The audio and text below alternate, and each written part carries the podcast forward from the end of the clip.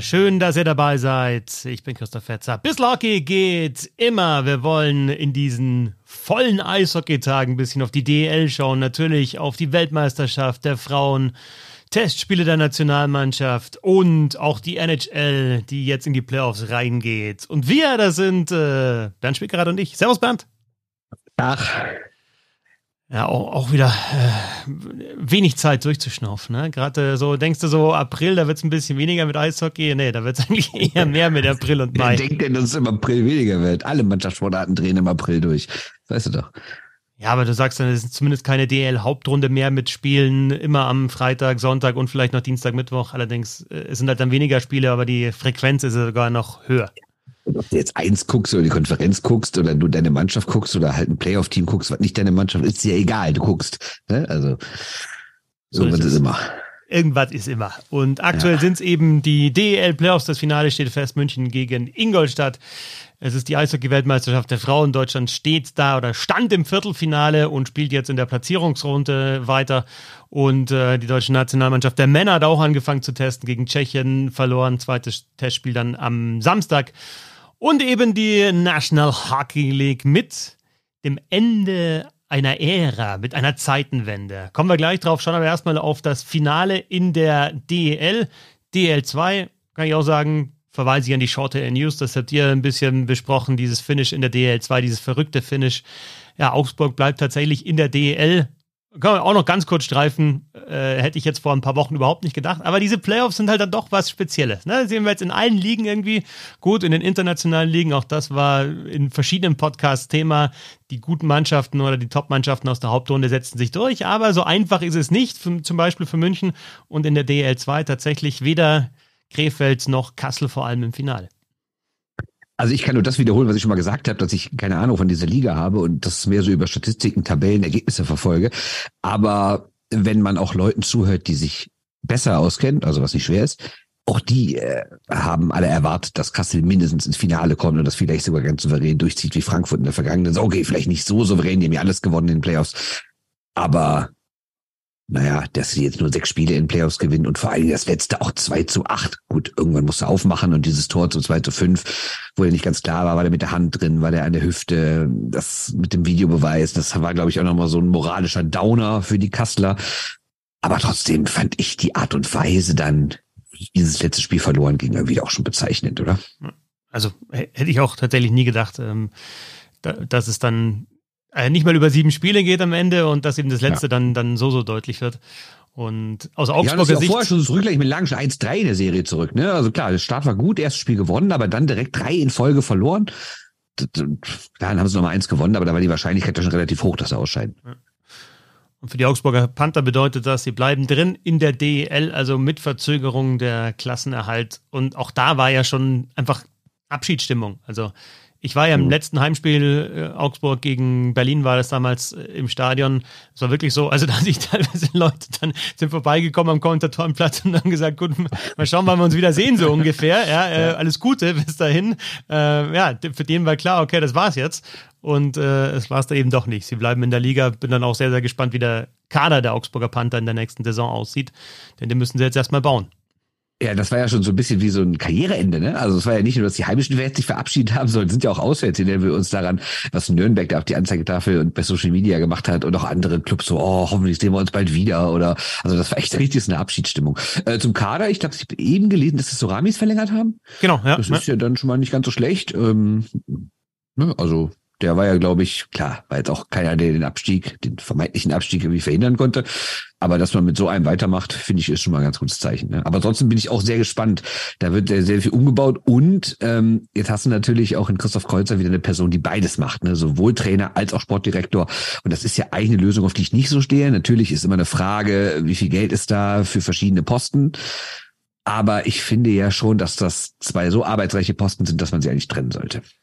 Finde ich grundsätzlich auch. Ich denke aber, dass Christoph Kreuzer jetzt nicht der verkehrteste ist, um da auch wieder eine schlagkräftige Mannschaft aufzustellen, weil er zumindest die Kontakte auf jeden Fall hat. Und es ist ja wirklich so, ähm, klar, ein paar bleiben. Es sind auch, also Sezemski kommt zum Beispiel zurück, ähm, schon vorher geholt, bevor feststand, dass sie in der DEL sind.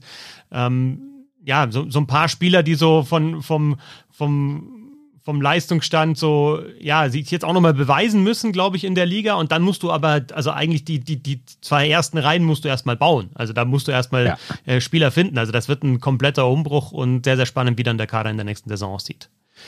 Ja, wobei er ja auch einzelne Leute so für Schwenningen gefunden hat, die hat auch nicht so schlecht waren. Also äh, korrigiere mich jetzt, aber hat er nicht auch die beiden Swings-Brüder entdeckt und gefunden? Mm. Oder war die vorher schon da? Nee, die müssten unter Kreuzer gekommen sein. Das war natürlich noch mit äh, Sundblatt dann als Trainer, der die ja auch schon mhm. kannte und schon mal gecoacht hatte. Also da wahrscheinlich in, in, Zusammenarbeit mit ihm. Aber da war Kreuzer, wenn nicht alles täuscht, auch schon ja, in Schwenningen. Das war ja schon die Saison, genau. bevor Kreis gekommen ist. Ja, ja, genau. Ja, ja genau. Ja, ja.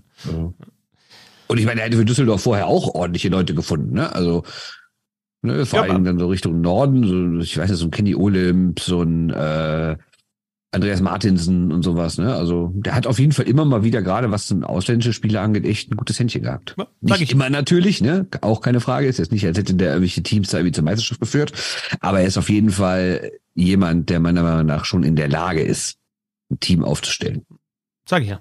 Also ich ich glaube, dass das könnte funktionieren dann die nächsten Wochen, auch wenn sie jetzt natürlich spät dran sind, ähm, weil sie ja nicht genau wussten, in welcher Liga spielen wir überhaupt. Und das war die große Herausforderung oder ist weiterhin die große Herausforderung. Ich sage trotzdem, besser ist es, mit einem klaren Sportdirektor und einem klaren Trainer dann äh, irgendwann äh, unterwegs zu sein. Und äh, Augsburg, das gilt für diesen Standort auf jeden Fall, braucht jetzt auch die nächsten Jahre ein bisschen mehr Stabilität, dass dann nochmal eine Person länger bleibt. Also länger als eine Saison, überhaupt mal eine Saison und dann halt auch mal für zwei, drei, vier Jahre, um da wieder was aufzubauen. Schauen wir nach oben an die Tabellenspitze, denn die Erstplatzierten, der erste München und der zweite Ingolstadt, stehen sich auch im Finale der DEL gegenüber. München musste nachsitzen noch einmal Spiel 7, dann aber doch sehr souverän gewonnen mit äh, 7 zu 2 gegen die Grizzlies Wolfsburg, schon mit 5 zu 0 geführt. Da auch diesen Check von Jordan Murray gegen Suba bestraft mit Toren in Überzahl in dieser fünfminütigen und dann eigentlich kein Zweifel dran gelassen, wer da ins Finale einzieht. Wir haben die Stimmen von vor Ort, von den Leuten, die die beiden Finalisten sehr genau beobachtet haben über diese Saison und fangen an in München bei Christian Bernhard, dem Kollegen von der Süddeutschen Zeitung, seine Einschätzung zum Finale München gegen Ingolstadt. Hallo in den Bissel Hockey-Kosmos. Finale steht an. München gegen Ingolstadt, 1 gegen 2. Ich freue mich schon drauf. Ja, was spricht für München? Ja, zum einen sicherlich die Tiefe im Münchner Kader. Das wurde ja auch nochmal jetzt in Halbfinalspiel 7 äh, gegen Wolfsburg ganz deutlich. Äh, 7 zu 2 Sieg, klar am Ende zwei Empty Netter, aber halt eben auch sieben unterschiedliche Torschützen. Also die Münchner haben extrem viele Offensivoptionen dazu funktioniert. Das Powerplay sehr gut in den Playoffs und äh, am besten finde ich kann man das an der Figur Freddy Tiffels äh, beschreiben. Der hat am Mittwoch in Spiel 7 gespielt, aber in den vier Halbfinalspielen davor gegen Wolfsburg hat er es, hat er es nicht in den Kader geschafft. Ähm, das zeigt eben, wie extrem tief dieser Münchner Kader äh, besetzt ist. Ähm, dazu sind sie auch noch healthy, gesund. Das hat ähm, Don Jackson auch am Mittwoch nochmal nochmal betont. Also auch bei Zach Redmond, der am Mittwoch in Spiel 7 gefehlt hat, scheint es wohl nichts Schlimmeres zu sein.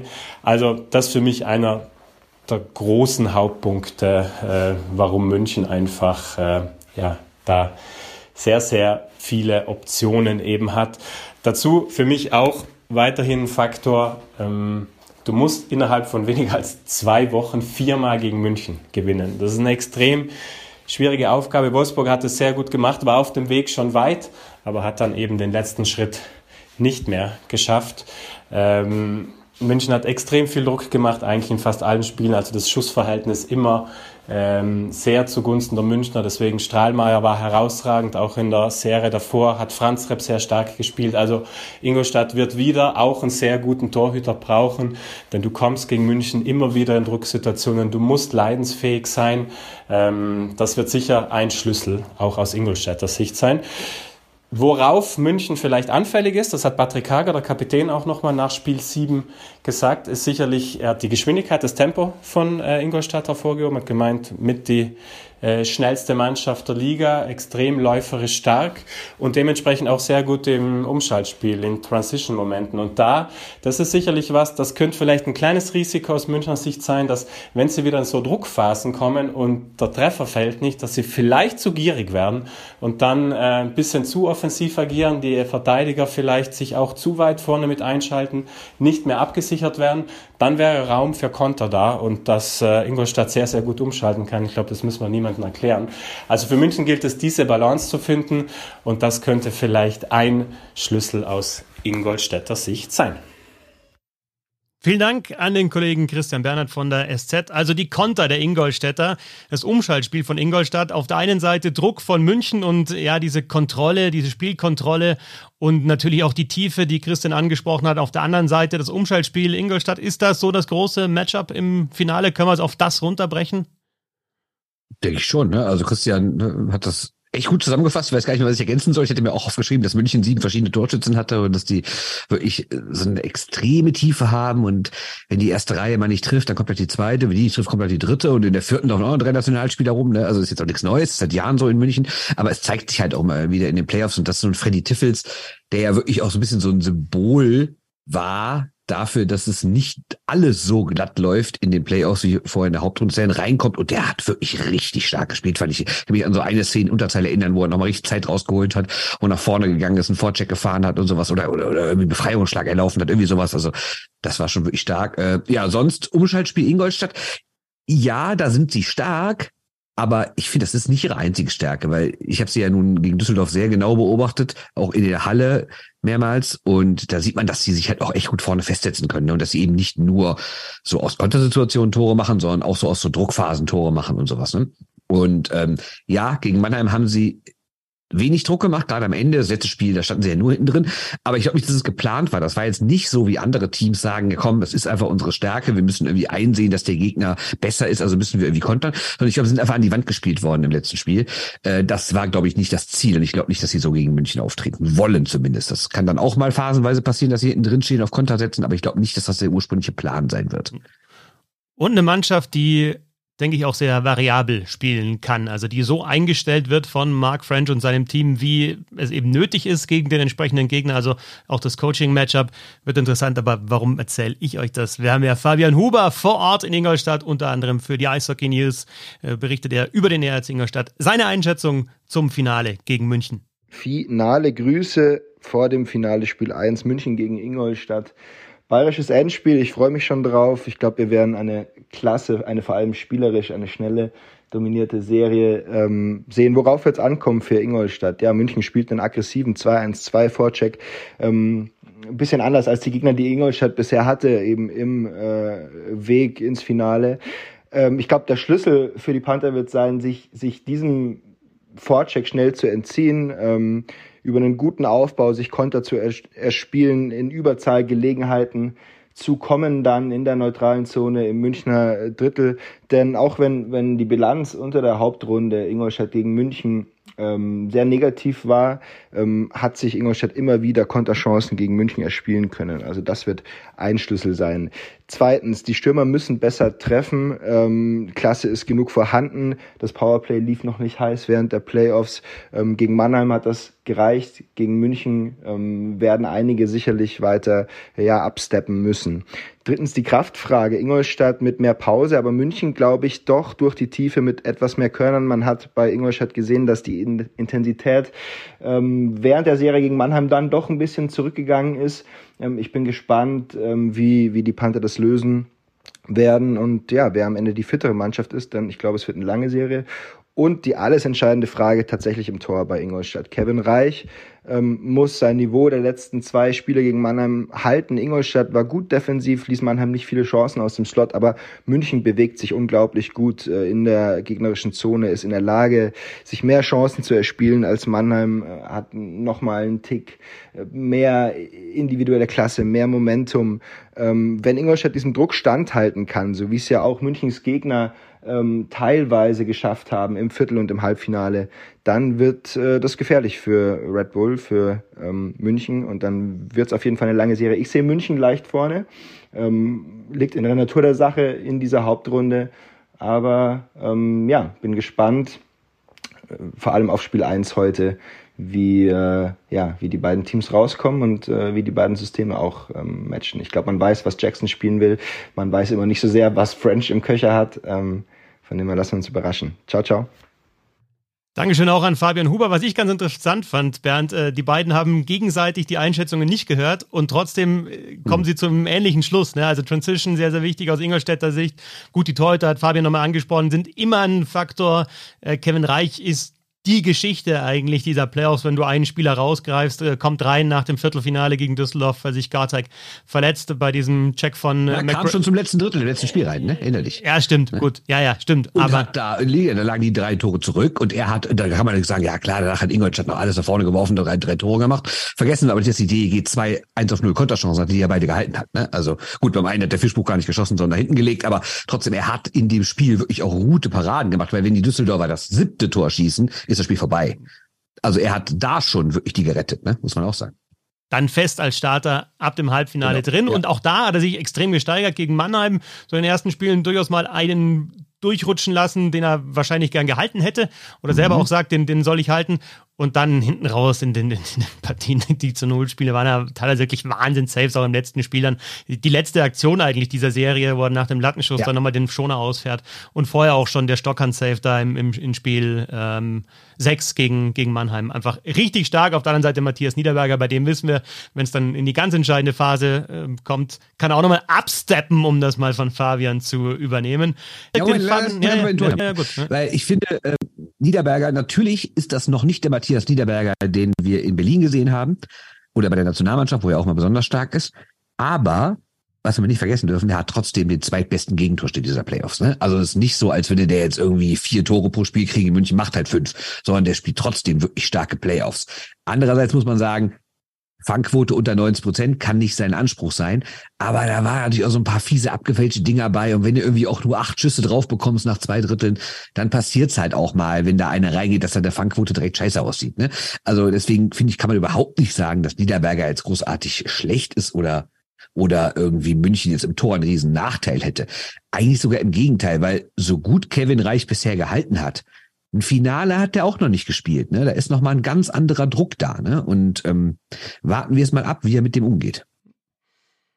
Der Vorcheck, das finde ich ganz interessant, der Münchner Vorcheck. Also, das ist tatsächlich was, wo sich Ingolstadt auch umstellen muss. Ne? Also, Bremer, ähm, äh, Düsseldorf und, und Mannheim davor haben, haben anders gespielt im Vorcheck. Vielleicht äh, Düsseldorf nochmal ein bisschen aktiver. Mannheim fand ich eigentlich Wahnsinn, dass die vor allem mit einem vorgecheckt haben und so zurückhaltend mhm. gespielt haben, oft im, im Vorcheck.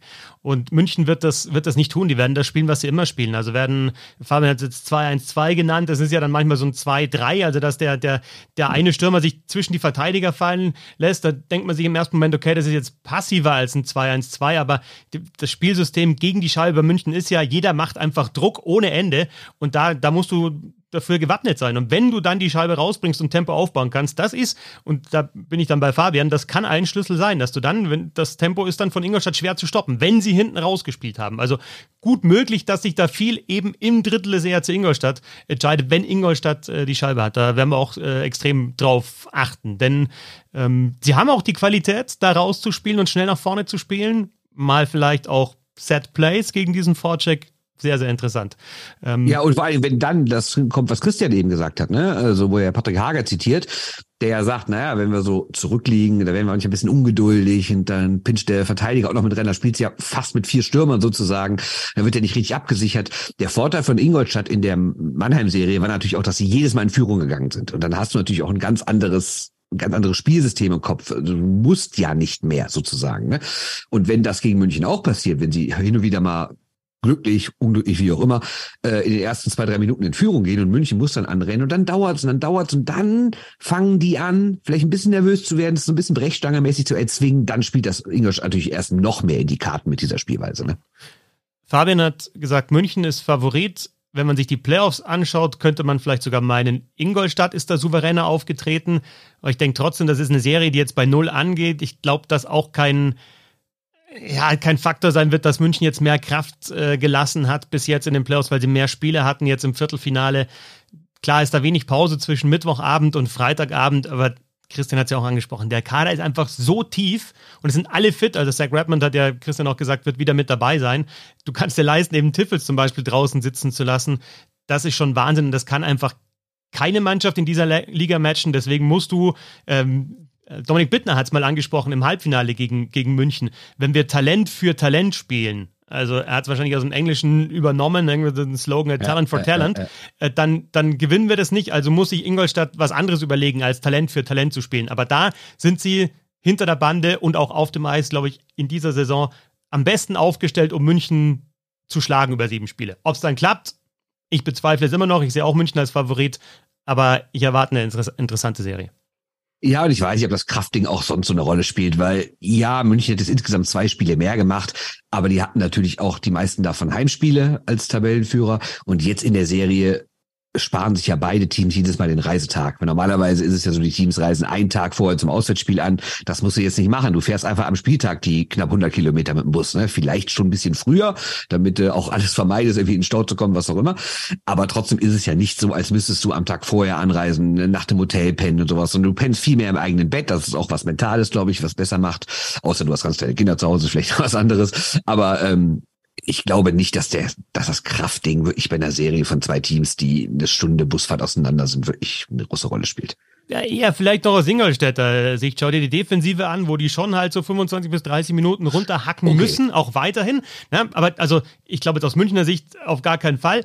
Aus, aus Ingolstädter Sicht, und da sind wir wieder vier Siege in knapp zwei Wochen gegen München mit eben vielleicht dann doch leicht dezimierten Kader in der Defensive ist schwierig. Schau dir Wolfsburg an, denen ist dann doch im siebten Spiel auch die Kraft ausgegangen. Die haben nicht das gebracht, was du erwartest von dem Spiel sieben. Dann die Aktion ja, von Murray, die einfach, klar, da liegen die 0-3 zurück, der Check gegen Suba. Ähm, habe jetzt keinen Bock, das irgendwie in Zusammenhang damit zu bringen, dass Murray halt vielleicht ein bisschen durch war, weil er so viel gespielt hat, er ist so, so oft thematisiert äh, worden jetzt, dass er so viele Minuten hat, aber irgendwie dann doch so ein Moment, wo, wo, wo dann sich eben doch dieses Zusammenspiel zwischen Kraft und, und Konzentration irgendwie bemerkbar macht. Und ähm, das kann auf jeden Fall ein Faktor sein. Und das dann halt auch wieder zu, zu regulieren, ist dann auch wieder Sache der Trainer. Ähm, ja, ich, ich habe sehr, sehr viele Bock auf diese Finalserie. Ich finde das auch sind die beiden Mannschaften, beiden besten Mannschaften in dieser Saison. Die haben es über die Hauptrunde ja. gezeigt. Ähm, Ingolstadt sogar noch mal konstanter, weil München ja diesen kleinen Durchhänger da mal hatte zwischendrin. Ähm, ja, ich habe Lust. Ich auch. Wenn es jetzt zwei geile Hallen wären, hätte ich noch mehr Lust. Aber da, das passt aber nicht mehr auf jetzt. Keine Sorge. okay. Freitag, 19.30 Uhr. Ganz kurz, wie stolz bist du eigentlich, dass ihr Bayern da unten mal unter euch seid? Ist das was Besonderes das heißt, für dich? Mit, Stol ja? mit Stolz nichts zu tun. ist, es, ist es tatsächlich ähm, ich glaube, ich habe das in irgendeinem Podcast gehört, äh, ist angeblich so das erste Finale, rein bayerische Finale. Das habe ich auch da, gehört. Krass, ja? oder? Wahnsinn. Gab es schon in, in, in rein nordrhein-westfälisches nee, schon mal? Noch nie. Doch, ich habe einmal Krefeld untereinander, Preußen-Krefeld, glaube ich. Krefeld gegen, gegen Iserlohn war doch mal, oder? Ja, war auch mal, ne? Ja, Düsseldorf, ja. Und Düsseldorf, Essen war auch Düsseldorf und Köln meistens im Halbfinale spätestens raus. Ja. Keine Sorge. Wann war das irgendwie? Da waren wir aber noch nicht auf der Welt, oder? Als die Finale gespielt haben. Nee, nee. Das ist lange her. Das ist ganz lange her. München gegen Ingolstadt, das rein bayerische Finale. Also da äh, wo das Eishockey herkommt, kommt es jetzt in, in, diesem Jahr im Finale auch wieder an. Der Kreis schließt sich mit dem Finale der deutschen Eishockey-Liga. Das ist Freitag, nicht so ein schlimmer Übergang. Freitag 1930. äh, Gibt es eigentlich parallelen Spiel um 19 Uhr dann? Nee, in der Ach DL, so, oder? Ich dachte, nee. ich, ich dachte, weil du halt Kreis gesagt hast, würdest du also, einen ganz fiesen Übergang machen. Nein, Nein okay. nicht mal da. Na, nee, nee, nee. Okay. Äh, Gibt es parallelen Spiel um 19 Uhr in der DL? Nee, das bist du erleichtert, oder? Das ist kein Parallelspiel. Oder, oder setzen sie noch eins parallel, damit du dich aufregen kannst? Na.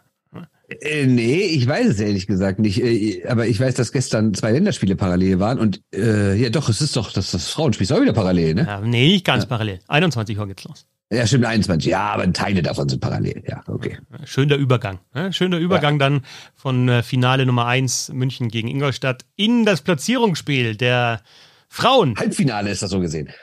Halbfinale um Platz 5. So, das genau. ist jetzt so kompliziert, steigen wir nicht ein. Machen wir, gehen wir chronologisch vor.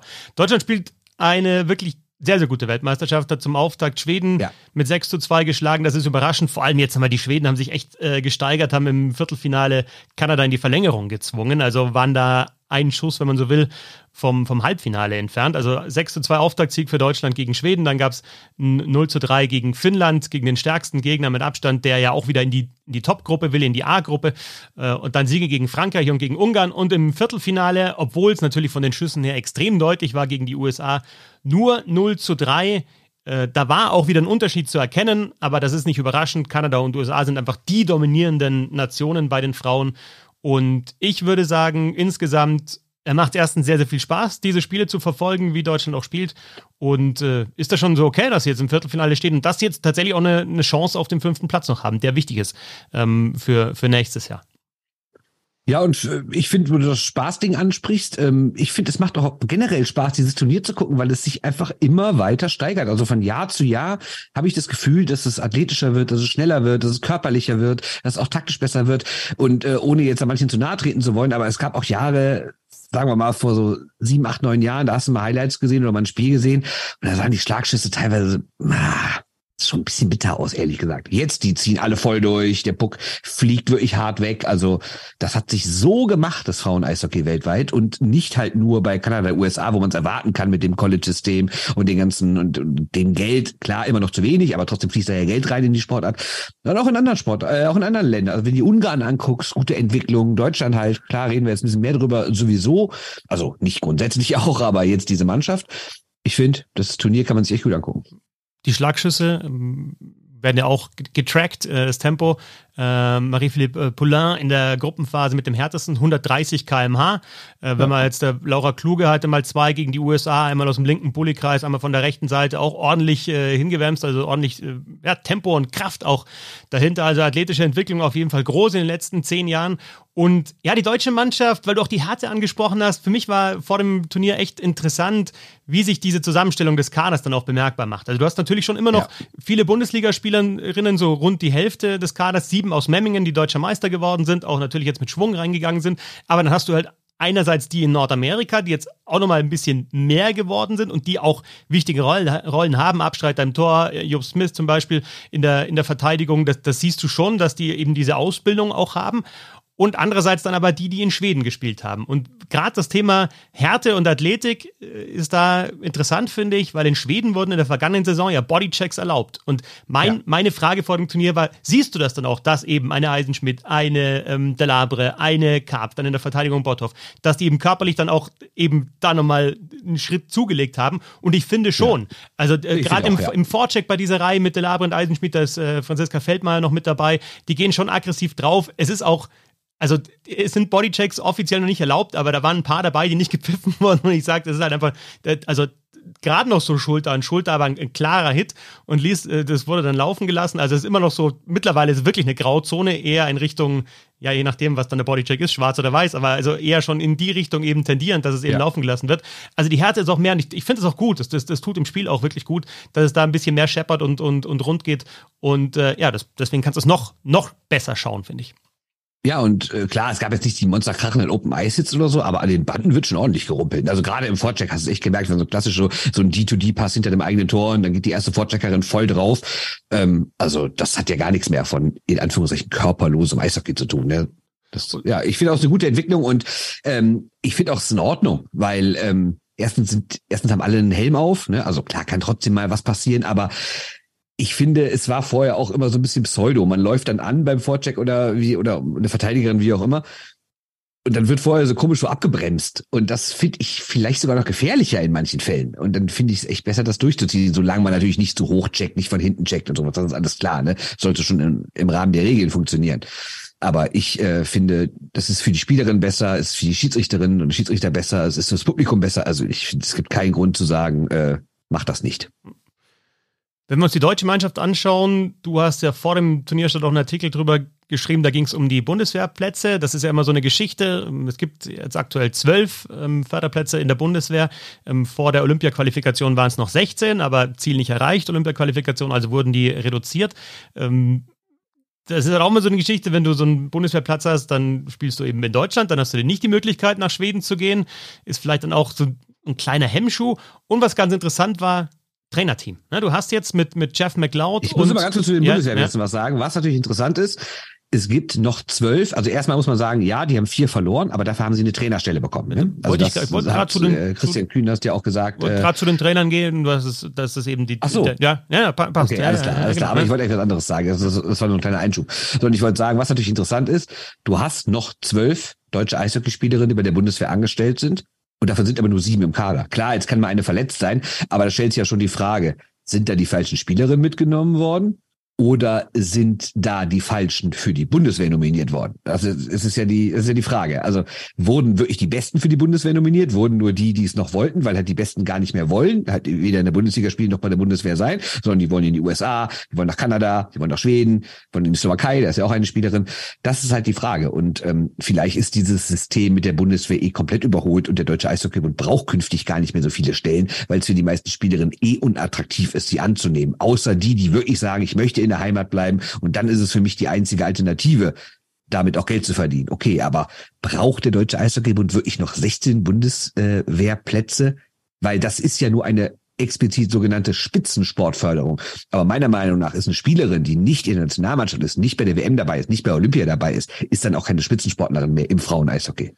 Und naja, willst du oder wird es künftig noch Turniere geben, wo 16 Spielerinnen aus der Bundesliga überhaupt dabei sind? Das ist ja die Frage.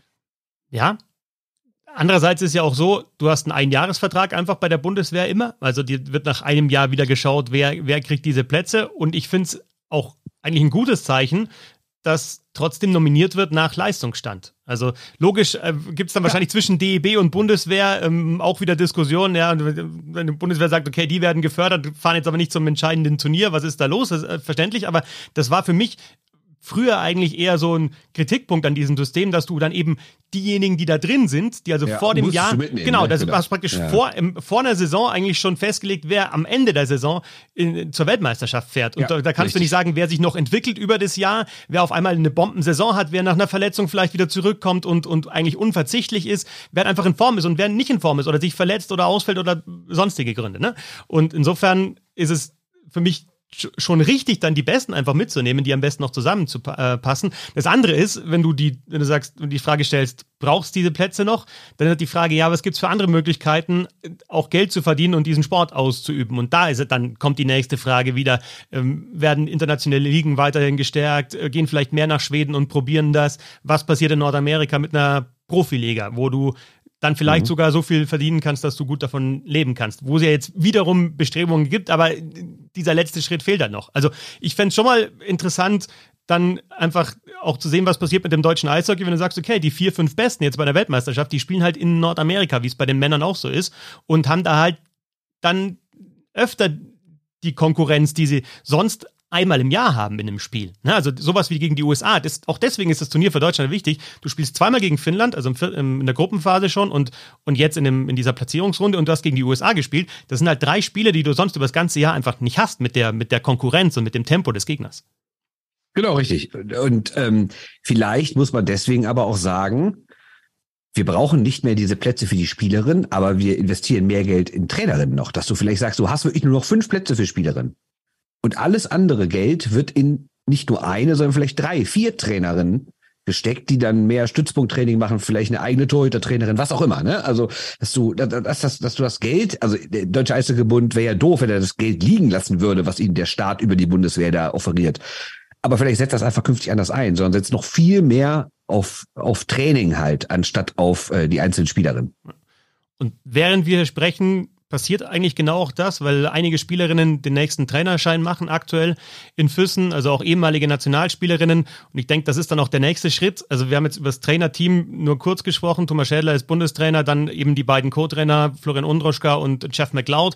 Ich finde eben auch, dass, dass man sieht, dass mehr auch auf die Trainerwert gelegt wird, weil du ja, die Special Teams anders gecoacht sind als bei vorherigen Turnieren und, und Qualifikationsturnieren, weil die Mannschaften gut, äh, weil die deutsche Mannschaft gut eingestellt ist auf die Gegnerin. Und ja, du hast gesagt, Torwarttrainerin, ich meine, Jenny Haas macht jetzt gerade, die ist jetzt gerade für die, für die, für die U-Nationalmannschaften zuständig, aber die ja. ähm, hat selbst ein Tor gespielt, wobei Tor ist jetzt nicht unbedingt die Problemposition bei Deutschland. Sandra Abschneid ja, hat äh, ja, eine ganz ordentliche Fangquote bis jetzt bei diesem oh, Turnier. 96. Aber also Franziska Busch war ja zwischenzeitlich mal verantwortlich für die Nationalmannschaft. Die war da, ähm, hat man noch ein bisschen zu nah dran als Ex-Spielerin, hat dann mit vielen einfach selber noch zusammengespielt, ist vielleicht ein bisschen zu früh gewesen, aber so perspektivisch in drei bis fünf Jahren, da zumindest im Trainerstab vielleicht sogar als Bundestrainerin eine Frau zu haben, das äh, denke ich wäre auf jeden Fall auf jeden Fall sinnvoll. Ja, man sieht ja, wie es die Finnen auch gemacht haben. Ne? Also nach, da haben wir oft schon drüber gesprochen, warum die aktuelle finnische Generation so gut ist. Und da wurde ja auch nicht irgendwie in Gehälter für Spieler, da reden wir jetzt über die Männerseite und über die Jugend vor allen Dingen, aber da wurde ja auch nicht in Gehälter für Spieler investiert, sondern halt in Trainer. Und das ist, glaube ich, das hauptsächliche Ding, was du brauchst. Du brauchst Eiszeiten und du brauchst Trainerinnen und Trainer. Das macht alles besser, als wenn du jetzt, weiß ich, zwei Spielerinnen mehr einen Bundeswehrjob gibst. Vielleicht noch ein bisschen auf die Mannschaft geschaut. Also Abstreit habe ich schon angesprochen. Ähm, müssen wir schauen, was die jetzt aktuell für Statistiken hatte. Sie hatte ähm, 96,9% Fangquote vor dem Spiel. Jetzt hat sie 96,0. Genau. Das ist also, ganz angenehm, finde ich. Ganz okay. 49 von 52 Schüssen gehalten gegen die USA. Übrigens, im ersten Spiel gegen Finnland war nicht Abstreiter im Tor. Jetzt äh, in dem Platzierungsspiel wird sie halten. Also das ist dann nochmal ein Unterschied. Deutschland war in dem Gruppenspiel gegen Finnland auch unterlegen, aber ich erwarte da schon mehr Offensive jetzt auch von Deutschland in diesem Spiel als gegen die USA auch da wieder Wahnsinn, wie die USA einfach Deutschland überhaupt keine Zeit gelassen haben. Da, ja. Also vom Ergebnis her, von den Schüssen her hast du einen Unterschied jetzt gesehen, vom Spiel natürlich auch, vom Ergebnis her nicht. Das war, war, war, war mehr als ordentlich 0 zu 3. Aber wie die halt im deutschen Drittel Druck gemacht haben, in der neutralen Zone, wo du ein paar Mal überlegt hast, äh, gemerkt hast, die überlegen jetzt, gehe ich, halte ich die Scheibe noch kurz oder spiele ich sie tief? Und dann kam schon die Amerikanerin von hinten, zack, Schläger hoch und wieder geholt, zu zweit draufgegangen und halt immer Druck gemacht. Und das ist halt, äh, ja, einfach eine Unterschied wie Tag und Nacht im Vergleich zu spielen gegen Ungarn, sage ich jetzt mal, selbst äh, gegen Schweden, wo, wo du ein bisschen Zeit hast. Diese Zeit hast du eben gegen gerade Kanada und die USA eben nicht. Aber ja, also der größte Unterschied ist wirklich das Läuferische. Ne? Du hast den wirklich gemerkt, also obwohl die natürlich auch alle gut ausgebildet sind, die deutsche Spielerin, hast du einfach bei den US-Amerikanerinnen gemerkt, dass die in den entscheidenden Momenten immer einen Schritt schneller waren. Also im, im Durchschnitt, jetzt auch nicht jede einzelne. Ne? Aber das war halt oft so, dass dann hast du so, so, so dieses Mini-Ding, wo irgendwie du den Puck bekommst und der springt dir so 20 Zentimeter von der Kelle. Das heißt, du musst irgendwie noch nochmal entweder eine Richtung ändern oder abbremsen oder was auch immer. Und dann kam da die nächste angewalzt aus den USA und hat das Ding sofort wieder übernommen. Ne? Ähm, ja, Kanada und USA deutlich überlegen im Vergleich zu den anderen, wobei Kanada eben in die Verlängerung musste im Viertelfinale gegen Schweden. Also da hätte es fast die Riesensensation gegeben. USA war immer im WM-Finale bis jetzt, also 21 Weltmeisterschaften, immer war die USA im, im, Finale und Kanada war zumindest immer im Halbfinale, nur einmal nicht im Finale, 2019, als es dieses Finale zwischen USA und Finnland gab. Finale, wenn ich bitten darf. Genau, als Finnland schon Weltmeister war äh, durch ein Tor von Nieminen und das wurde dann zurückgenommen und die USA hat am Ende dann gewonnen, äh, tatsächlich äh, unter sehr dubiosen Umständen. Ähm, also Kanada und die USA mit deutlichem Abstand, aber was auch auffällig ist, dahinter ist es ausgeglichener geworden. Also Deutschland kann mal Schweden mit 6 zu 2 schlagen. Tschechien hat jetzt zum zweiten Mal hintereinander äh, Finnland im Viertelfinale rausgenommen. Also Tschechien spielt ja auch in der A-Gruppe, in der besseren, in der alle fünf Mannschaften gesetzt sind fürs Viertelfinale. Äh, Finnland ist da wieder nicht äh, weitergekommen im Viertelfinale. Ähm, die Schweiz steht wieder im Halbfinale. Du hast in der Gruppenphase, ja, in der A-Gruppe, aber trotzdem zwischen Kanada und den USA und den anderen Mannschaften deutliche Ergebnisse ist dieses System mit den zwei Fünfergruppen und einer stärkeren und äh, einer schwächeren, ist es überholt mittlerweile? Ja, Katastrophe, da brauchen wir nicht drüber rumreden. Ne? Also ich will jetzt den Schweizerinnen gar nichts Böses, weil sie haben ja auch zumindest in der Gruppenphase mal gegen Japan gewonnen. Aber in den letzten Jahren war es ja auch mal so, dass sie einfach vier Abschüsse kassiert hatten in der, in der Gruppenphase, gewinnen die ein Spiel im Viertelfinale und sind auf einmal im Halbfinale mit nach, nach vier Niederlagen und einem Sieg plus automatisch wieder für die nächstes, für nächstes Jahr auch wieder in der Topgruppe gesetzt. Also ich finde es total bekloppt. Ich würde ganz klar sagen, Turnier mit zehn Mannschaften, Kanada ein Gruppenkopf, USA der andere Gruppenkopf und dann halt ne, dahinter drei, vier, fünf, sechs halt immer aufgeteilt. Das, das Einzige, was geht, aber ich verstehe natürlich auch, warum es nicht so ist sondern, also ich, das Argument, dass die Abschlüsse zu hoch werden, verstehe ich gar nicht. Ob die jetzt 9-1 gegen die Schweiz gewinnen oder 14-1 gegen Frankreich, ist mir relativ egal. Aber es ist natürlich ganz klar, die IHF will, dass es auch in der Vorrunde schon ein Spiel USA-Kanada gibt, um halt den TV-Markt anzuheizen, weil sonst würden viele Leute wahrscheinlich erst gerade in den beiden großen Nationen selbst erst im Finale einschalten, weil sie sagen, alles bis dahin ist belanglos, aber so haben sie zumindest auch in der Gruppenphase dieses eine große Spiel. Das sind reine Marketinggründe meiner Meinung nach. Sportlich kann mir das niemand erklären und ich kann nur hoffen, dass es irgendwann geändert wird, aber da Marketing immer die Nummer eins Überlegung ist, kann ich mir nicht vorstellen, dass es geändert wird. Ja, aber im Sinne von Grow the Game musst du halt schon auch drauf schauen, dass das Spiel insgesamt interessanter wird. Und wenn du halt in der Gruppenphase schon mal sowas hast wie Deutschland gegen die Schweiz mal, ja, das ist ja auch ein Prestigeduell, dann mhm. glaube ich, und, und eben auch Deutschland die Chance dann öfter gibt, diese Duelle auf hohem Niveau zu haben mit den Schweizerinnen.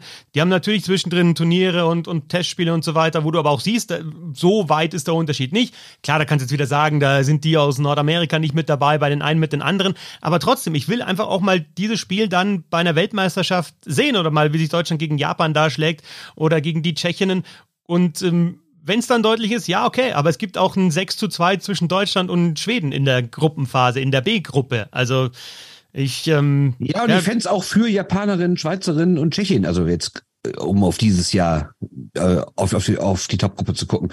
Für die fände ich es auch besser, wenn die dann äh, Spiele haben, wo sie wirklich gewinnen müssen, weil so wissen die ganz genau, USA ist egal, Kanada ist egal und dann untereinander gucken wir mal, aber ob wir jetzt irgendwie Dritter oder Fünfter werden, ist auch egal, weil wir werden eh nicht Erster oder Zweiter.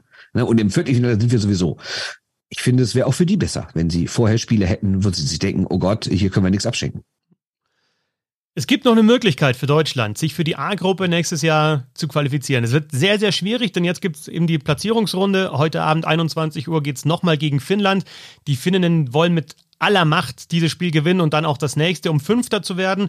Wenn sie Fünfter sind, sind sie nächstes Jahr wieder in der A-Gruppe. Also diese Platzierungsrunde, die jetzt läuft, Deutschland gegen Finnland und im anderen Spiel Japan gegen Schweden, dann die ich Siegerinnen. in zwei Sätzen. Die ja. vier Verlierer des Viertelfinals spielen einfach ein kleines Turnier aus, Halbfinale und Finale. Genau, die so vier Namen habe ich jetzt genannt, ja, genau. Die spielen ja. gegeneinander und die Siegerinnen sind dann jeweils im Finale um Platz fünf. Dankeschön. Ja. Sehr gerne. Und dann gibt es das klassische, das klassische Halbfinale, äh, also so wirklich Halbfinale äh, des Turniers zwischen Kanada und der Schweiz und USA und Tschechien. Und mal schauen, ob es da einen Upset gibt. Ich würde den Tschechinnen gegen die USA fast noch mehr Chancen einräumen als den Schweizerinnen gegen Kanada, wobei Kanada sich im Viertelfinale schwer getan hat. Und äh, ja, wenn alles normal läuft, dann Finale Kanada gegen USA. Ähm, das gibt es auch auf Magenta Sport zu sehen, genauso wie die deutschen Spiele oder das deutsche Spiel. Ist die Frage. Ähm, heute Abend eben das Duell mit Finnland, ähm, das in der Gruppenphase mit 0 zu 3 verloren gegangen war. Dann schauen wir noch kurz auf die. Kommentierst du eigentlich? Hm? Kommentierst du? Ja, Fantastisch. Du hast alles, das, das ganze Turnier kommentiert, ne? Ja, genau. Die deutschen, alle deutschen Spiele und ähm, das Finale. Äh, live und kostenlos bei Magenta Sport. Und äh, dass es so viele deutsche Spiele waren, hätte ich jetzt vorher auch nicht gedacht. Ich hätte mir, hätte fast befürchtet, dass es richtig knapp wird wieder mit dem Klassenhalt. Nicht ganz knapp wie letztes Jahr, aber es war dann, der Klassenhalt war souverän und das im Viertelfinale verdientermaßen stehen, haben sie ja gestern, finde ich, nochmal gezeigt mit dem, mit dem Spiel gegen die USA. Dann schauen wir auch noch kurz zu den Männern, die ihr erstes Testspiel bestritten haben in Kassel 2 zu 6 verloren haben gegen Tschechien. Erstes Länderspiel unter Harold Christ, dem neuen Bundestrainer. Ist immer so eine Geschichte mit der Vorbereitung. Ne? Also die, die studieren natürlich jetzt viel einarbeiten, viel ähm, System. Es ist natürlich auch nicht die Nationalmannschaft bei Weitem nicht, die dann bei der Weltmeisterschaft antreten wird. Aber ja, so läuft nun mal die WM-Vorbereitung. Zweites Testspiel gegen Tschechien dann am Samstag. Äh, dann geht schon rein in die zweite Phase der Klassiker halt. Ne? Wir sehen ein paar, die sich natürlich schon reinspielen wollen in diese Mannschaft. Also zum Beispiel Tobi Eder hat gestern getroffen, hat dann auch Eiszeit in den Special Teams äh, bekommen, aber du weißt halt, es kommen erstens aus der DL noch ein Haufen dazu und dann natürlich aus den internationalen Ligen. Insofern wird der Kader am Ende bei der Weltmeisterschaft ein anderes Gesicht haben. Ja, und deswegen sind Ergebnisse einerseits auch völlig egal. Andererseits fand ich, also ich habe natürlich das Frauenspiel gestern geguckt, aber ihr habt ja netterweise immer mal wieder rübergeschaltet und ich habe mir nachher noch die Nachberichte angesehen und nochmal Highlights. Äh, Harry Kreis war jetzt nicht so richtig begeistert und bei dem dauert es ja schon ein bisschen länger, bis der äh, unbegeistert ist. Und äh, ich sag mal so, diese beiden Tore in eigener Überzahl da im letzten Drittel, die haben ihm überhaupt nicht gefallen. Jetzt kann man natürlich sagen, komm, ich, ich eingespielt mit den Abläufen. Andererseits ein Grundsitz-Überschallspiel kriegen sie schon hin. Und äh, ja, hinten raus dann nochmal die zwei Tore, gut, eins auch ins Leere. Aber ein 2 zu 6 war natürlich jetzt auch schon deutlich, ehrlich gesagt. Und ähm, ja, die hatten gute Phasen teilweise, also zumindest zumindest das, was ich so gesehen habe. Das sah teilweise ganz ordentlich aus und viel mehr ist dann, glaube ich, auch nicht zu erwarten. Aber darf ja nicht vergessen, dass die Tschechen jetzt auch nicht seit sieben Wochen in der Vorbereitung so zusammen sind. Ne? Und da ist ein 2 zu 6, glaube ich, hat dem nicht ganz so gut gefallen, aber ist ja eigentlich das Beste, was passieren kann, bevor die jetzt irgendwie in so eine komische Zufriedenheit geraten. Da ist eigentlich ganz gut, dass es so gelaufen ist. Einerseits ja, andererseits glaube ich schon, so insgesamt für die Stimmung ist es schon auch wichtig, dann in der Vorbereitung in so einem Testspiel mal einen Sieg zu haben oder eine ja, ein ordentliches Ergebnis zumindest, dass da die ganze Euphorie nicht äh, gleich von Anfang an rausgeht aus der Vorbereitung. Also du hast jetzt eben diesen, ja, gewissermaßen Neustart mit, mit einem neuen Trainerteam, eben das erste große Turnier mit der Weltmeisterschaft. Und wenn du da jetzt in allen Testspielen drei bis vier, drei bis vier Toren verlierst, ist auch nicht, auch nicht äh, so günstig. Also Ey, einerseits, never get, never get too high, never get too low. Ne? Never get too high, never get too low, sag ich so dann nur. Nämlich. Ja. So nämlich. Zweites Testspiel dann am Samstag, dann in Frankfurt. Wieder geht's gegen die Tschechen.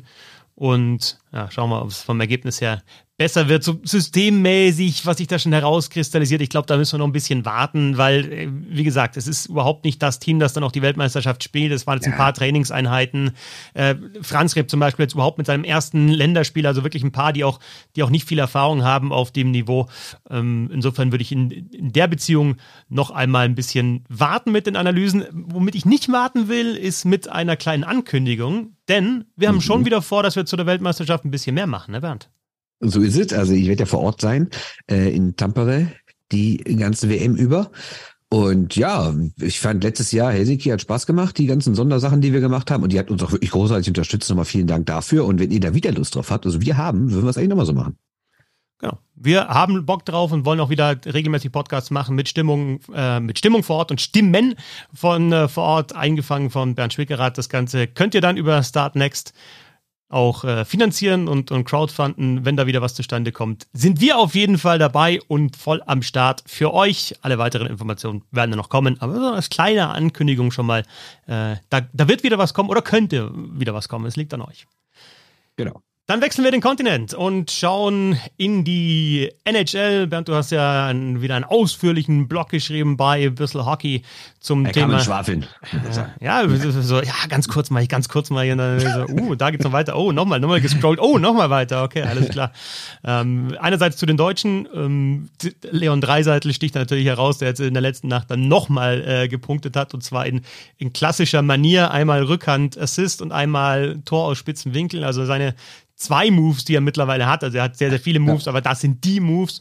Und äh, ja, aus deutscher Sicht ja auch interessant. Ähm, einerseits, wie schlagen sich äh, die Spieler aktuell in der Saison, aber auch, äh, wie sind die Chancen, dass sie dann zur Weltmeisterschaft kommen. Bei Dreiseitel jetzt nicht ganz so groß. Ne? Nee, glaube ich auch nicht. Ähm, also Christian Kühners, der Sportdirektor, ist ja äh, gestern während des Herrenländerspiels nochmal darauf angesprochen worden.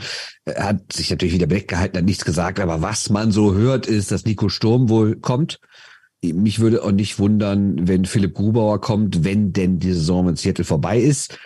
Ähm, die Frage ist, was ist mit Reichel und Peterka? Ich glaube, die wollen, aber sind natürlich jetzt eventuell noch in der AHL gefragt. Äh, ausgeschlossen meiner Meinung nach Dreiseite und Stützle und Seider wird auch ganz, ganz eng, glaube ich. Also erstens haben sie ja beide schon mal gesagt, dass der Sommer so wichtig ist und Stütze hat ja auch speziell gesagt, dass er nicht nochmal so wie im vergangenen Jahr verletzt anreisen würde. Also das würde mich schon sehr wundern, wenn die beiden kommen. Also, aber ausgeschlossen ist nichts, aber ähm, ein bisschen Unterstützung aus Nordamerika wird es auf jeden Fall geben. Äh, Gawanke haben wir auch noch, ne? Der spielt natürlich nicht NHL, aber der hat eine sehr, sehr gute Saison gespielt bei den Manitoba Rekord Moose. irgendwas, ne? Äh, Tore, ja, 19 ich, ne? Tore geschossen, das ist, ne? Äh, genau, das ist ein neuer Verteidigerrekord in der Franchise-Geschichte der Manitoba Moose. Ähm, also, er hat ja auch schon wichtige Tore geschossen im Nationaltrikot. Ich erinnere an diesen Schweiz. späten Ausgleich ja. gegen die Schweiz damals, genau im, im Viertelfinale. Äh, da hätte sonst dieses, dieses Märchen dann äh, Halbfinale knapp verloren gegen Finnland hätte es äh, sonst nicht gegeben ohne dieses Tor. Und äh, ja, äh, was bei den anderen passiert, Versicherung ist natürlich auch immer äh, so ein Thema, äh, schwierig ja, dann. Vor allen Dingen, ganz kurz da rein, das ist wahrscheinlich das größte Thema überhaupt. Das ist vor allen Dingen ein Thema, was ja nicht nur die Deutschen betrifft, sondern das ist ein Thema, was alle europäischen Nationen mittlerweile betrifft. Und äh, also was man so hört, ist, dass es auch in den nächsten Wochen nochmal groß thematisiert wird äh, bei der IHF, weil die Versicherungssummen wohl explodiert sind. Und die richten sich ja immer danach, also nach dem Wert, nach dem Restwert des Vertrages. Das heißt, wenn jetzt ein Spieler noch ein Jahr Vertrag dafür zwei Millionen, ist Versicherung recht gering. Aber bei den ganzen jungen Deutschen, gerade bei so einem Stützle, dessen acht mal acht, mal grob gesagt, ich habe es sogar ein bisschen mehr, aber acht mal acht, sagen wir jetzt mal ganz grob, äh, Vertrag jetzt bald erst kommt. Und wenn wir überlegen, dass Seider ja auch bald einen neuen Vertrag unterschreibt, dann sind diese Restsummen, also die ist der Wert des Restvertrages so groß, dass die Versicherungssumme fast gar nicht mehr zu bezahlen ist. Also da reden wir wirklich über sechsstellige Summen für einen Vertrag. Und da ist natürlich immer die Frage, kann sich so ein deutscher Eishockeybund das leisten? Und ist es überhaupt sinnvoll zu sagen, wir investieren eine sechsstellige Summe, damit ein Spieler anderthalb Wochen bei uns mitspielt? Ne?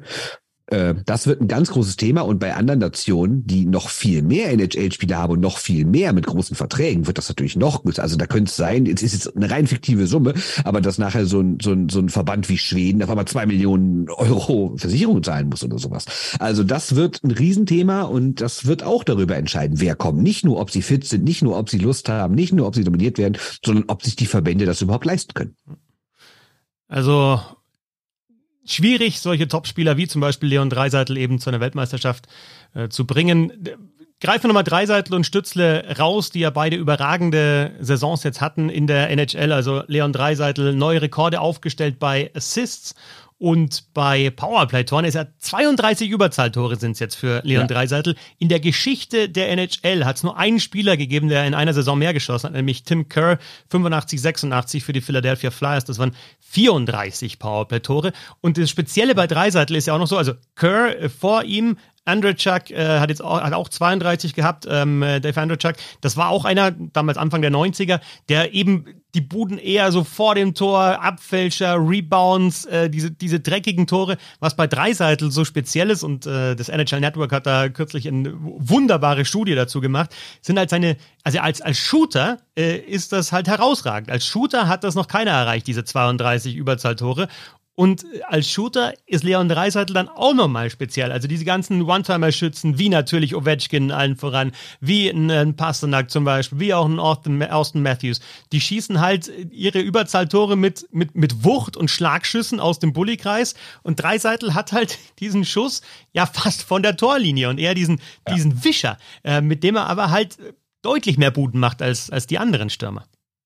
Ja, wie waren das die Zahlen? Habe ich noch im Kopf. Aus, also ihr müsst euch so vorstellen, wenn du als Torwart quasi nach vorne guckst, dann hast du ja äh, 180 Grad vor dir.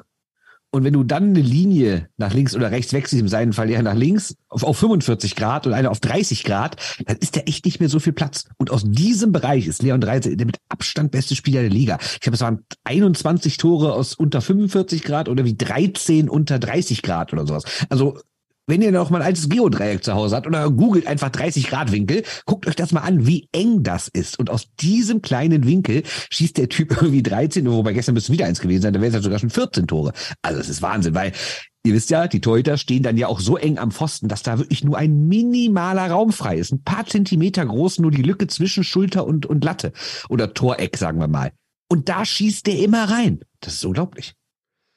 Ja, sensationell. Und auch da hilft ihm halt wieder sein spezieller Schläger. Also sowohl bei den ja. Rückhandpässen, die er ja spielt wie kein anderer, ähm, hatten wir kürzlich ja mal die Diskussion, beste Rückhand äh, der Welt, Fragezeichen oder Ausrufezeichen.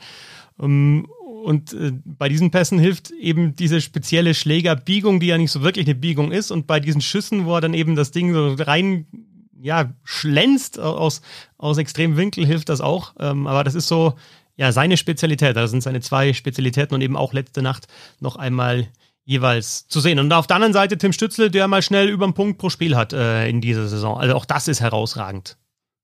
Hat er heute Nacht wieder getroffen, hat jetzt 90 Punkte gemacht. Also ich hätte ihm schon einen Sprung zugetraut. Ich weiß nicht, ob ich ihm einen Punkt pro Spiel zugetraut hatte. Ehrlich gesagt nicht. Ich hätte gedacht, da komm, vielleicht knackt er so die 70 oder so, aber dass er einfach mal 90 macht. Und der Typ ist ja im Januar gerade mal 21 geworden. Den kennt man ja schon so lange, weil er erstens schon früh in der NHL war, aber man kannte ihn ja auch schon so als 16-jährigen Star in der, Anführungszeichen, Star in der DNL, dann mit 17 bei den Adlern und sowas. Ne? Also der war ja schon lange bekannt. Deswegen kommt einem so vor, als wäre Tim Schütze schon ein bisschen älter. Aber der Typ ist 21. Und der ist auch noch das ganze Jahr über 21, ne? nicht vergessen. Ne? Das ist nicht so, als wird er irgendwie nächste Woche 22, sondern er ist am 15. Januar erst 21 geworden. Auch da hat es ja die Vergleiche mit Dreiseitel schon gegeben, dass äh, Stützle jetzt eben zu diesem Zeitpunkt, klar, ein bisschen eine andere Entwicklung in der, in der Karriere und äh, Stützle auch früher in der NHL wirklich fest gespielt und äh, ein bisschen andere Situation im Club, aber dass er eben in diesem Alter schon weiter ist von den Punkten her und vom Scoring als Leon Dreiseitel. Äh, festhalten können wir auf jeden Fall, dass dass zwei Spieler jetzt schon in der Weltklasse sind äh, in der NHL mit Dreiseitel und Stützle auf jeden Fall und, und sei da äh, auf dem besten Weg dorthin, oder? Oder ist der schon drin? Ja, ich habe ich, ich hab, ich hab, äh, die drei angezeigt, um dich mal äh, hochnäsig zu korrigieren, aber ich weiß nicht, ob man Seider schon als Weltklasse bezeichnen kann. Ich meine, Rookie des Jahres so gesehen, ja. Aber ja. Ja, vielleicht ist er erst auf der Schwelle dahin, sagen wir mal so. Und das zweite Thema in deiner Kolumne war das Ende einer Ära, eine Zeitenwende in der NHL. Zum ersten Mal seit 2006 die Playoffs ohne die prägenden Spieler der letzten zwei Jahrzehnte, kann man sagen, ohne Sidney Crosby und Alex Ovechkin. Äh, diese 16 Jahre, die die Pittsburgh Penguins in den Playoffs waren, sogar die, die längste Serie, Achtung, in All of Sports sagen sie in Nordamerika, weil es wird ja nur in Nordamerika ja. Sport getrieben, aber genau. zumindest in dort, in den vier großen Ligen, war das der längste Playoff-Streak mit den 16 Jahren. Äh, Crosby in dieser Zeit drei Stanley Cups gewonnen, Ovechkin hat einen Stanley Cup gewonnen mit den, mit den Washington Capitals, hat dann natürlich jetzt, äh, was die persönlichen Statistiken anbelangt, noch diesen Riesenrekord, die 894 Tore von Wayne Gretzky, den er brechen will. Crosby kürzlich 1500 Punkte klar gemacht, also einfach zwei prägende Spieler, äh, der letzten Jahrzehnte, die nicht mit dabei sind. Und hat auch einfach einen Umbruch bei den Mannschaften, bei den Pittsburgh Penguins und bei den Washington Capitals. Ja, aber vielleicht auch nicht genug eben, ne? Deswegen sind sie ja eben nicht in den Playoffs. Natürlich muss man sagen, wenn man über Jahre weit kommt und äh, oft sogar sehr weit kommt, Finals erlebt, Stanley Cups gewinnt, dann kann man natürlich auch nicht so hoch draften. Und deswegen ist es eigentlich eh schon ein Wunder, dass man so lange da oben beibleiben konnte. Da müssen die Manager schon relativ viel richtig gemacht haben. Aber jetzt hast du natürlich, also jetzt siehst du natürlich schon, dass du langfristig davon nicht profitierst. Und es ist ja auch nicht so viel gewechselt worden. Wir müssen ja nicht nur über die Stars reden, ne, sondern auch viele andere äh, sind wirklich über Jahre bei dem Team dabei gewesen. Also wenn man sich mal den Kader der Capitals so aktuell anguckt, da sind da wirklich diverse Spieler bei, mit denen die noch Meister geworden sind. Das war 2018 und 2017 und 16, als Pittsburgh jeweils Meister geworden ist. Da sind auch noch relativ viele Spieler mit im Kader ne, heutzutage. Das heißt, da ist auch immer sehr viel noch so mit rumgeschleppt worden oder auch so aus Dank haben die dann wahrscheinlich Verträge bekommen, die ihre Leistung dann nicht mehr gerechtfertigt hat. Aber es war ja in der NHL auch jahrelang so, dass man für vergangene Leistung mitbezahlt wurde. Und ähm, ja, jetzt ähm, sieht man halt das Ergebnis davon. Und insgesamt auch, also wenn wir jetzt auch schauen, ähm, ja, bei den Chicago Blackhawks ist es ja genauso, ne? Die haben natürlich erfolgreiche Jahre gehabt und jetzt dieser extreme Umbruch mit, mit, mit Kane, der weg äh, ist, vorher natürlich schon so Duncan Keith, äh, Crawford, äh, Seabrook, jetzt auch noch Taves, der keinen neuen Vertrag bekommt. Also insgesamt hat sich da jetzt schon ja, oder wandelt sich etwas. Also es kommt jetzt einfach eine neue Generation, die ist schon länger da an Spielern, aber die jetzt einfach auch prägend ist für diese Liga. Und die, die alten Stars in Anführungsstrichen treten schon langsam ab oder spielen zumindest, was den Stanley Cup anbelangt, nicht mehr so die große Rolle. Ja, und äh, genau, und die neuen sind halt auch da. Das ist nicht nur, dass, dass also ich meine, wir wollen kein Tennis-Podcast werden, aber es gab ja die Diskussion im Tennis oft, dass die großen vier das über Jahrzehnte dominieren, was auch daran liegt, dass einfach keine neuen Superstars nachgekommen sind im Tennis. Ne? Und deswegen die alten, sei es Federer oder äh, ähm, Murray oder wie heißt er hier, der der ganz Verrückte? Jetzt ist der Name. Aber Djokovic meinst du? Djokovic auch, aber der andere. Das der eigentlich mit, dem falschen, mit der falschen Hand spielt. Der Spanier. Nadal? Was? Mit der falschen Hand? Nadal, Nadal. natürlich. Nadal. Ja. Ja, der ist doch irgendwie Rechtshänder und spielt mit links, oder? Oder habe ich das falsch gelesen? Egal. Auf jeden Fall, auf jeden Fall, äh, die waren ja jetzt so jahrelang halt so erfolgreich, weil halt eben keine Superstars nachgekommen sind auf dem Niveau. Aber im Eishockey ist es ja anders. Da kommen ja die neuen. So McDavid mit 150 Punkten, Austin Matthews mit irgendwie über 60 Toren und sowas. McKinnon hat schon Cup geholt und alles. Das heißt, wir haben jetzt wirklich, deswegen habe ich ja auch dieses leider sehr ausgelutschte, aber in dem Fall finde ich treffende Wort Zeitenwende benutzt, weil das jetzt auch so ein Symbol war. So die einen spielen jetzt nicht mal mehr um den Stanley Cup und die anderen holen 150 Punkte in einer Saison. Ne? Ähm, man darf aber auch bei allem nicht vergessen, äh, was die beiden für eine Rolle gespielt haben. Denn als Ovechkin und Crosby 2005 in die Liga kamen, oder gut, war Lockout, ne?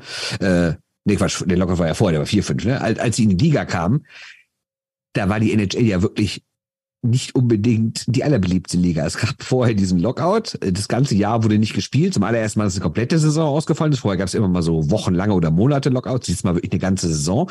Und die NHL musste wirklich was tun. Und ja, sie hat auch was getan. Ne? Sie hatte die Regeln geändert und dann Outdoor Games gemacht und sowas. Ne? Und Salary Cap eingeführt. Aber sie hatte halt wirklich dieses historische Glück, dass da zwei Typen gleichzeitig in die Liga kommen, die wirklich seitdem dann Monat, ach Monate, jahrelang die Liga dominiert haben.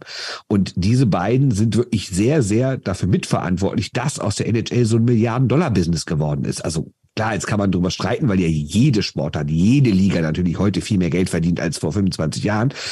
Aber die beiden sind wirklich maßgeblich dafür verantwortlich, weil halt da wirklich so eine Rivalität war, ne? Weil ja auch noch eine Sache, die auch hier einen Text geschrieben hatte, ähm, der Unterschied zu vorherigen Rivalitäten war immer, dass es da halt nicht so zwei Typen waren, die sich so abgelöst haben, wie das bei jetzt äh, Richard und Hau war oder bei Gretzky und Lemieux, sondern die kamen gleichzeitig rein. Ne? Die haben wirklich komplett ihre Karriere parallel gemacht, haben sich ständig in den Playoffs getroffen, haben sich ständig auch mit den Nationalmannschaften getroffen, sei, äh, sei es irgendwie bei Olympia, sei es Weltmeisterschaft, äh, erinnern wir uns an die 2015er WM in Prag äh, oder beim World Cup und sowas, sondern die beiden waren ja wirklich so die großen Gegenpole, die über Jahre jetzt das Welteishockey geprägt haben. Und diese Zeit ist anscheinend jetzt vorbei könnte McDavid, McKinnon wieder so etwas werden, weil aktuell hast du halt in der Topscorer-Liste McDavid und drei Seitler an 1 und 2, die halt in der, in der gleichen Mannschaft spielen, ja. aber halt auch noch nie einen Stanley Cup gewonnen haben. Das war ja auch wieder so eine Story, dass Ovechkin dann immer hängen geblieben ist mit den Capitals, auch nach sehr, sehr guten Regular Seasons, eben oft an Crosby und den Penguins